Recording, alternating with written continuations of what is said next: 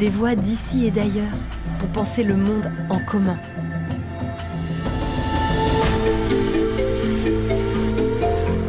Un podcast original du campus de l'Agence française de développement, réalisé en partenariat avec les Ateliers de la Pensée et Agir pour le Vivant. Pourquoi l'être humain est-il devenu nocif? Comment lutter contre le fantasme de toute puissance Pourquoi le récit est-il fondateur de notre identité? Quel récit pourrait nous sauver? Nancy Houston est écrivaine, romancière et dramaturge franco-canadienne, plusieurs fois récompensée par des prix littéraires. Elle revient dans cet entretien sur le pouvoir du récit au cœur des fondements de notre humanité. L'homme est la seule espèce fabulatrice. Il apporte par le récit des réponses à ses pourquoi. Par le récit, il fait communauté et surmonte sa grande fragilité. Par le récit, il pourrait également se sauver. Bonne écoute de ce beau moment. Bonjour Nancy, c'est un grand honneur d'échanger avec vous. Merci de ce moment. Alors la question qui ouvre généralement ces entretiens porte sur le grand enjeu du monde contemporain. Quel est, selon vous, le grand enjeu aujourd'hui? Le grand enjeu du 21e siècle et de l'avenir de l'humanité, c'est que nous sommes devenus nocifs pour nous-mêmes et pour euh, toutes les espèces qui partagent cette planète avec nous. Cette nocivité est beaucoup due à une idée très très ampoulée et exagérée de notre importance et de notre propre valeur. L'idée extrêmement singulière que nous serions supérieurs euh, aux autres espèces et, que nous aurions le droit de les contrôler, les dominer, les soumettre et, et les exploiter à notre, pour nos besoins. Mais c'est aussi je pense que ça part d'une euh, pulsion psychologique euh, très euh, infantile.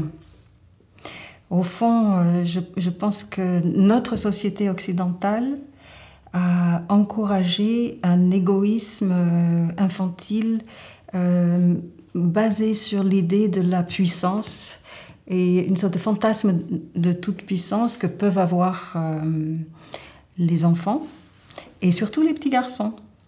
Et je crois que nos cultures euh, de jeux vidéo, de hum, promotion de l'idée de la guerre comme un jeu, de tous les films de guerre, de tous les films d'opposition, de, mastodontes, euh, d'opposition de deux planètes, de deux armées, etc., ont contribué à exacerber une tendance qui était déjà installée dans nos gènes à savoir euh, une tendance à valoriser le testostérone, de faire s'équivaloir la virilité et la violence. Et quand je dis que c'était déjà dans nos gènes, c'est on est une espèce qui a évolué au long des millénaires comme toutes les espèces, évidemment. Et je pense que les femmes sont, portent une grande responsabilité. C'est pas une culpabilité, c'est simplement une responsabilité dans cette euh, sélection de la violence chez les garçons, chez les hommes. C'est-à-dire que pour des raisons évidentes de survie, elles ont systématiquement choisi les hommes qui étaient forts pour faire leur bébé avec eux. En fait, ça s'appelle la sélection sexuelle. Il n'y a pas que la sélection naturelle. Darwin a aussi parlé de la sélection sexuelle. Ce sont les femelles qui décident avec qui elles vont se reproduire pour la survie de leurs enfants. Et c'est clair que si les hommes étaient euh, trop doux, euh, trop gentils, trop faibles physiquement, euh, il y avait beaucoup plus de risques de ne pas survivre. Et il ne faut pas oublier que cette période chasseur-cueilleur de notre histoire a, duré plus de 99% de notre histoire, n'est-ce pas? Le, néolithique, c'est vraiment très récent, avec euh, tout ce que ça implique de, sédentarisation, d'agriculture, de privatisation, euh, y compris des femmes, donc la création de la famille nucléaire, etc. Mais nous avons continué euh, dans ce sens à un point étonnant, c'est-à-dire tout en tenant, nous les intellos euh, occidentaux, bien sûr, un discours sur l'égalité et même sur le fait qu'au fond, il n'y a pas de différence sexuelle, tout ça est construit, euh, il y a une sorte de palette sexuelle et on peut être euh, trans, homo, machin, truc, bi, et, etc. Mais le fait est que les corps continuent d'être fabriqués de la même manière que les corps de tous les primates et de tous les mammifères. Et nos cultures continuent de valoriser la beauté féminine et la violence, la puissance, euh, méga puissance masculine. Et ça, c'est ce qui est en train de nous conduire dans le mur. Est-ce que la beauté féminine et la puissance masculine, ce sont des récits? La beauté féminine et la puissance masculine, ce ne sont pas des récits. Euh, je, veux, bien en venir au récit, mais euh, ça c'est comme dire, euh, comme Simone de Beauvoir, on ne naît pas femme, on le devient. C'est clair que toutes les sociétés ont énormément retravaillé la différence sexuelle, qui elle est inscrite dans, la, dans le corps de façon hormonale, morphologique, etc. Et on l'a exagéré. On a décidé que les femmes pourraient faire certaines choses et pas d'autres, que les hommes devaient faire certaines choses et pas d'autres, qu'il y avait des rites d'initiation pour les garçons qui n'étaient pas du tout les mêmes que pour les filles, euh, et ainsi de suite. Toutes les sociétés ont retravaillé et exagéré et décoré et, accusé ces distinctions euh, hommes-femmes. Mais elles sont là, les différences. La beauté féminine, qu'est-ce que c'est? C'est un signe de fécondité. Si vous faites comme ça pour dire une femme, ben vous faites l'image d'une jeune femme féconde. Donc en fait, quand on valorise la beauté féminine, on est en train de mettre en scène la fécondité. L'art humain a toujours été le regard de l'homme sur le corps fécond de la femme. C'est ça le mystère. Mais là où on rejoint le récit, c'est que probablement, non, sûrement, on est la, la, seule espèce qui ait trouvé ça bizarre. On est la seule espèce qui se soit dit pourquoi seulement les femmes fabriquent des bébés? Je devrais pouvoir en fabriquer. Il n'y a pas de pourquoi chez les animaux, c'est les autres animaux. Alors, pourquoi le pourquoi? Et pourquoi le récit? On est l'animal du pourquoi. Et ce pourquoi est à l'origine des récits. Il vient d'où le pourquoi? Il vient de notre faiblesse. Nous sommes une espèce extrêmement faible. En fait, quand on y pense, on a des tout petits crocs minuscules qui servent pas grand-chose pour attaquer euh, d'autres espèces. On n'a pas de fourrure, on a très peu de poils finalement, on n'a pas d'écailles, on a très peu de choses pour nous protéger le corps. On est très nu et oh, parce qu'on est aussi prématuré. On a tellement développé le cerveau, notre tête est devenue tellement grosse que si on essaie à terme, on tuerait toutes les mères. Donc ça serait absolument contre-productif. Donc, on est avant terme et on est très dépendant. Les, êtres humains sont beaucoup, beaucoup, beaucoup plus dépendants que tous les autres primates à, la naissance. On n'arrive pas du tout à marcher au bout de quelques jours. On n'arrive pas à se débrouiller seul dans la vie euh, avant deux, trois décennies. Donc, c'est spectaculairement... Euh, on, est, on est vraiment très faible. Ce que ça veut dire, c'est qu'on est obligé de se lier.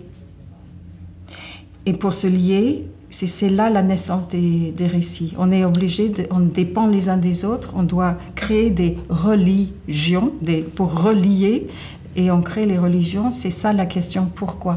Pourquoi est-ce qu'il pleut? Aucun animal ne se demande ça. Tous les animaux font sens de la vie, mais nous faisons sens avec un S majuscule. Nous pensons que c'est parce que les dieux ont fait ça ou parce qu'on n'a pas fait ce qu'il fallait l'année dernière à cette époque ou parce que on interprète et on construit des récits qui sont donc fondateurs de notre identité. On n'est pas seulement dans le langage parce que souvent on dit on est l'animal parlant, c'est pas ça. Il y a plein d'autres espèces animales qui communiquent par toutes sortes de signaux, souvent très très fins, très raffinés, mais on est les seuls à transmettre des histoires d'une génération à l'autre et à dire que c'est constitutif de qui nous sommes, que c'est l'explication du monde. Est-ce qu'il serait possible de définir le récit fondateur qui guide aujourd'hui notre monde? Dans les cultures humaines, euh, il y a toujours eu toutes sortes de récits, pas seulement religieux, mais des contes, des légendes euh, et ainsi de suite. Mais je pense probablement que nous sommes construit psychologiquement de façon binaire, parce que le, récit préféré, ce que j'appelle l'archétexte, parce que c'est archaïque et c'est vraiment fondateur, c'est un archétype. Euh, L'arché-récit, l'archétexte, c'est nous contre eux. Vous voyez bien que dans le monde actuel, ça fonctionne encore très très bien. Euh, si, je, si, on pense euh, la campagne électorale aux États-Unis en ce moment, euh, un des candidats est véritablement en train de construire sa campagne sur nous versus eux, parce que c'est le récit primitif de l'humanité. Et tous les films de guerre sont basés là-dessus. On adore, tous les petits garçons adorent l'idée. Voilà, on, vous, choisissez, tu choisis tes armes et il y aura l'invasion de telle planète et ça va être bing, bing, bing et vous avez le droit de les tuer parce que c'est l'ennemi. Donc, se créer des ennemis, c'est extrêmement fédérateur et ça fait du bien. Ça fait, ça donne un sentiment d'être. Nous manquons d'être, nous, les êtres humains. Et donc ces, récits-là sont euh, dangereux ils sont pauvres. Ils sont c'est les plus répandus, les plus primitifs, les plus pauvres. Ensuite, euh, s'il y a de l'espoir pour l'humanité, c'est dans la, la valorisation par nos cultures, par nos sociétés, de récits riches. Et euh, les récits riches, c'est pas forcément le roman. Le roman en est un très bel exemple parce que le roman ne dit pas euh, où est le bien, où est le mal. Il montre que les choses sont souvent très très contradictoires, très mélangées. Il montre dans le temps l'évolution, comment on en est venu là. Euh, le roman nous donne accès aussi à des cultures qui sont différentes des nôtres, nous permet de nous glisser dans la peau de gens qui ne nous ressemblent pas. L'archétexte valorise la ressemblance. C'est toutes, on est toutes des femmes euh, et on est contre les hommes, ou on est tous des blancs et on est contre les noirs, ou on est tous des cathos et on est contre les protestants, etc. Ça, c'est fédérateur et c'est pauvre. Et le roman fait exactement le contraire. Mais il y a aussi des récits euh, depuis toujours dans le théâtre, euh, dans les, les légendes qui sont beaucoup plus subtiles que simplement nous contre eux.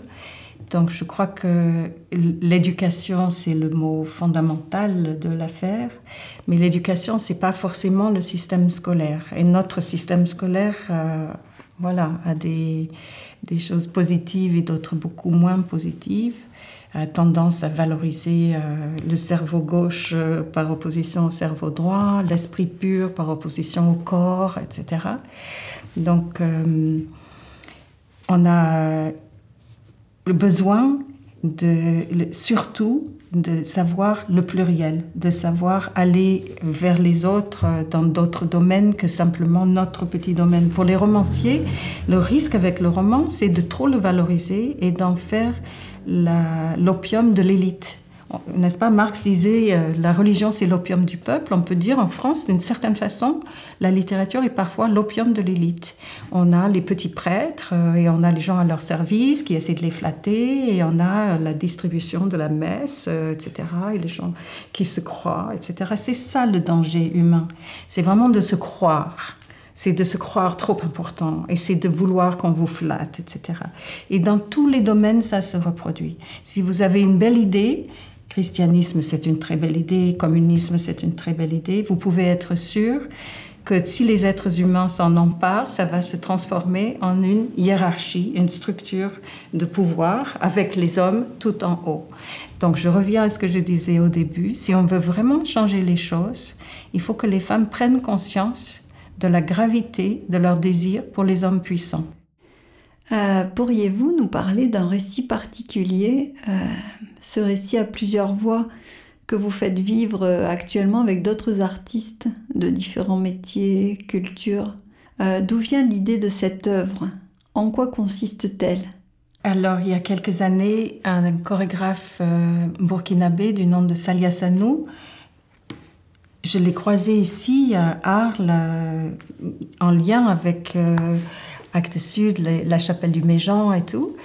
Et il m'a demandé de travailler avec lui. Dans un premier temps, il a pris un de mes textes et il a fait un, travail chorégraphique avec sa compagnie. Et quelques années plus tard, il m'a demandé si je voulais danser et si je voulais apporter euh, donc un texte. Il y a deux autres euh, personnes qui sont associées à ce projet qui s'appelle Multiple avec un trait tiré S à la fin, Multiple.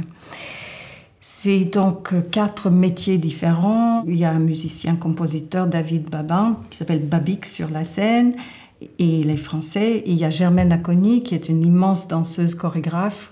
Oui, c'est le même métier que Salia, c'était sa formatrice, sa professeure. Et maintenant, l'idée, c'est que chacun se met en difficulté, en fait.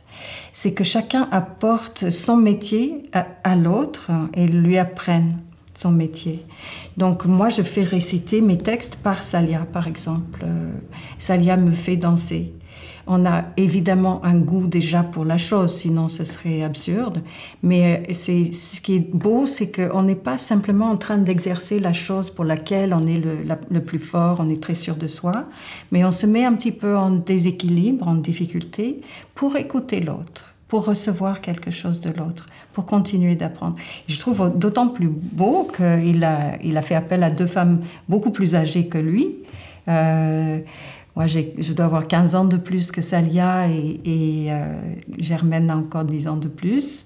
Donc, on est deux mamies, en fait, sur scène avec lui et on n'est pas là euh, pour notre euh, voilà notre corps de ballerine euh, anorexique pas du tout. C'est vraiment quelque chose de très très incarné de très enraciné. Et ça a été une expérience magnifique de voyager aussi avec l'équipe d'aller dans différents pays. On a joué ça à Ouagadougou à la termitière. On l'a joué voilà pour l'instant beaucoup de lieux différents en France et en Belgique. On va aller en Autriche euh, cet automne. Et mm, c'est juste un tout petit exemple. Il y en a beaucoup d'autres, bien sûr, dans la culture contemporaine. Mais je pense que c'est mm, voilà, ça m'a beaucoup apporté. Et ce, que, ce qui m'a touché le plus, c'est les jeunes qui sont venus nous dire après à quel point ils avaient été bouleversés par le spectacle. Euh, pour terminer, y aurait-il un auteur ou une personnalité qui vous aurait particulièrement marqué? Une des personnes qui m'ont le plus marqué dans ma vie, c'est Göran Tonström. C'est un romancier suédois que j'ai rencontré grâce à Actes Sud, qui est un des êtres les plus généreux euh, et les plus profonds que j'ai rencontrés. Il a écrit des, romans vraiment magnifiques, des poèmes. J'ai traduit aussi une ou deux de ses nouvelles, mais le, chef-d'œuvre, c'est l'Oratorio de Noël. C'était un fils de pasteur. Moi, je suis petite fille de pasteur. Donc, ça veut dire que la religion était très présente dans notre enfance, à tous les deux. Et on en est sorti. Mais il, disait euh, Je dis à Dieu que je ne crois pas en lui et il me dit que c'est pas grave. Euh, mais je pense que nous avons gardé en nous le message profond du christianisme. On a été formé, on est littéralement formé en fait par notre enfance. C'est ça qui fait ce que nous sommes. Il se trouve que j'ai aussi beaucoup de regrets. L'approche chrétienne, par exemple, n'est pas du tout une approche écolo, a priori, parce que la nature, c'est la chute, en fait. Le corps, c'est la chute le, corps est négatif, il faut le mettre à distance, il faut le contrôler, il faut contrôler ses mouvements, ses pulsions, il faut l'immobiliser quelque part, même si Jésus n'a jamais dit ça, mais le christianisme a beaucoup fait ça. Donc je suis formée par ça, je suis formée aussi par une image romantique de la nature comme juste ⁇ Oh c'est beau, ça me repose de ma vie de ville, etc. C'est nul comme approche, je suis très très bête euh, en matière de de graines et d'espèces d'arbres et de plantes. J'ai honte quand j'écoute les, interventions euh, tellement fournies, tellement euh, connaisseuses. Ici, euh, pendant le, le, colloque Agir pour le vivant, je prends des notes furieusement et j'essaie de refaire mon éducation parce que je me sens stupide à cet égard. Et ça, c'est ma formation. J'ai été déformée comme tout le monde. Mais ce qu'il y a de bien dans ma formation, c'est cette chose que je, je, pense partager avec Joran Tonström, à savoir euh, l'amour. Je crois que c'est la seule chose en quoi je, crois. Et euh, donc j'essaie d'être présente à toutes les possibilités d'amour entre les gens. On, se crée, on s'invente des familles euh, tout au long de la vie Et véritablement, la famille Actes Sud euh, qui organise des colloques comme ça, euh, je trouve que c'est basé, enraciné tout à fait dans ces mêmes valeurs. Et je suis extrêmement... Je me sens chez moi ici.